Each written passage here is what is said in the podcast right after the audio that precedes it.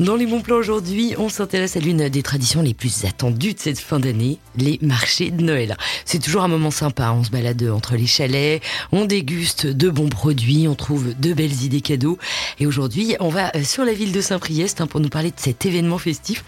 J'ai le plaisir de recevoir Fabrice Lodi Chemin. Vous êtes adjoint au maire délégué au commerce et au marché forain de la ville. Bonjour Fabrice. Bonjour Cécile, oui, effectivement, je m'occupe de, des marchés forains et des commerces de la ville de Saint-Priest. Alors justement, on va en parler des marchés, on va parler notamment du marché de Noël de, Saint-Priest, hein, qui est un événement très apprécié par euh, les Saint-Priaux. Et oui, on dit comme ça. Est-ce que vous pouvez nous donner un petit aperçu de ce que les visiteurs peuvent attendre cette année? Est-ce qu'il y a des nouveautés? Alors, c'est notre neuvième édition. Euh, nous aurons 36 chalets, euh, on va dire avec composés d'artisanat, des choses tournées vers les cadeaux de Noël, et puis évidemment de dégustation. Du coup, au niveau euh, des dégustations, justement, est-ce qu'il y a des spécialités régionales ou des produits phares euh, qu'on pourra euh, déguster sur ce marché?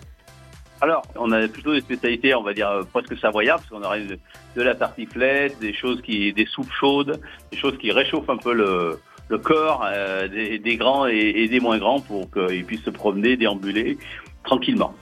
Alors vous le savez, hein, le marché de Noël, on y va souvent en famille. Est-ce qu'il y a des activités ou des animations euh, pour les enfants et la famille euh, cette année?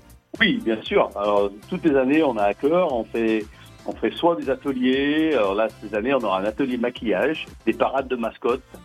On a euh, également des chants de Noël.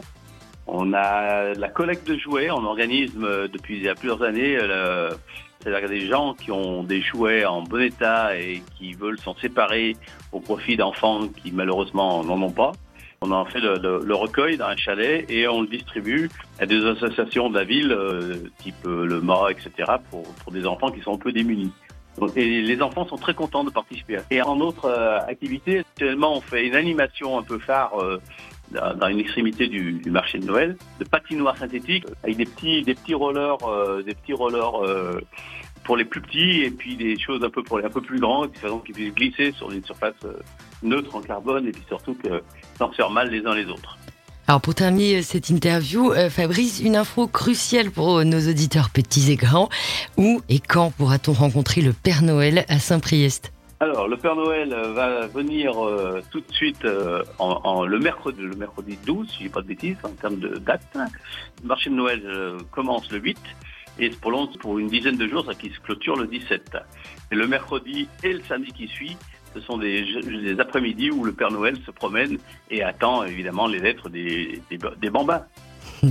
Eh ben, merci Fabrice d'avoir été avec nous. Bon marché de Noël, à bientôt. Merci, merci beaucoup Cécile, merci beaucoup à Lyon Proviard et puis à très bientôt. Et venez nous voir sur notre marché.